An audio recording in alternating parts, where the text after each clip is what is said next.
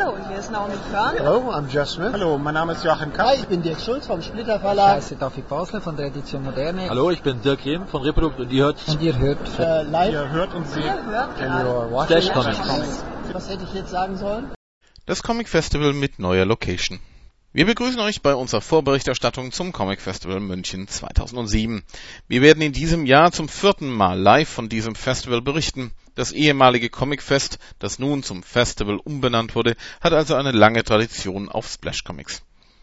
Irgendwie eine Tradition scheint auch der ständige Wechsel der Location für diese Messe zu sein. Vor vier Jahren war man noch auf der Praterinsel, vor zwei Jahren auf der Museumsinsel und nun hat man die Location direkt ins Herz Münchens an den Marienplatz verlegt. Dabei wird der Rathaussaal, die Kunstarkaden und der Zerwirk benutzt.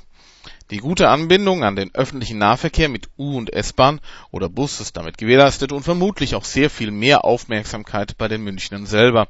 Zentraler geht es schon nicht mehr.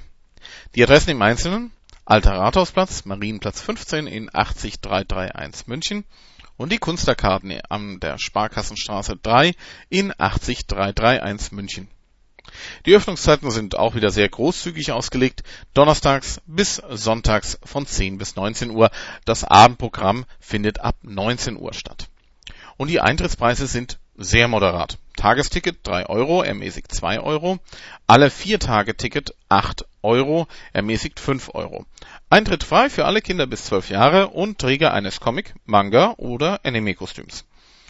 Das sind beste Voraussetzungen, um ein volles Haus zu bekommen und so stellen wir uns insgeheim schon einmal darauf ein, dass wir uns durch Menschenmassen quälen werden. Das Programm und die Signierstunden werden wir in den kommenden Tagen in Kooperation mit der Comic-Szene nachreichen. Hier steht manches noch nicht ganz fest. Aber ihr kennt es ja schon, wir versuchen eine möglichst großzügige Abdeckung durch unsere Berichterstattung zu erreichen.